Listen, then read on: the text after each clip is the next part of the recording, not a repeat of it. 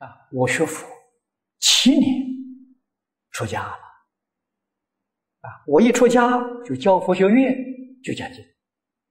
两年之后，我才去受戒。啊，受戒的一年成熟了，我就受戒。受戒之后，佛门都有规矩啊，去谢老师啊。啊，我的老师李炳南老居士，我到台中啊，去向他老人家礼谢。我在门口，他在里面看到了，啊，看到就招手让我进来。啊，我走进去，他手就指着我：“你要信佛，你要信佛。”啊，说了好几句：“你要信佛。”我的头都大了。我是佛学院的老师，现在又受了具足戒了，怎么叫我信佛？他叫我坐下，告诉我，信佛不容易啊，有许多老和尚啊，到八九十岁死了的，都死死了还不信佛。这越讲我越不懂。是，那怎么样叫信佛呢？依教奉行才叫信佛。我这才明白啊！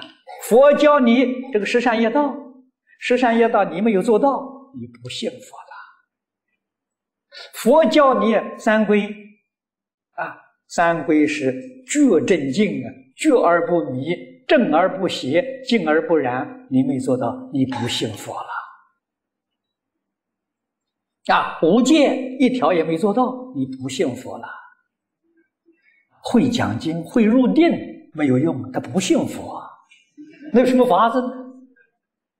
我们这个才真正懂得老师所讲的这个意思啊！你看看，老和尚到临走临走的时候了，贪嗔痴还放不下，不信佛啊！为什么呢？他还是有我相、人相、众生相，心里头还有是非人我，还有贪嗔痴慢啊，牵肠挂肚的事情还很多。不信佛了，佛心清净，一尘不染啊！这是我受具足戒之后见老师，老师教导我的。那个标准，真实的标准，不能以我们自己妄想分别执着做标准啊！这个标准肯定落三途啊！一定要用佛的经教做标准啊。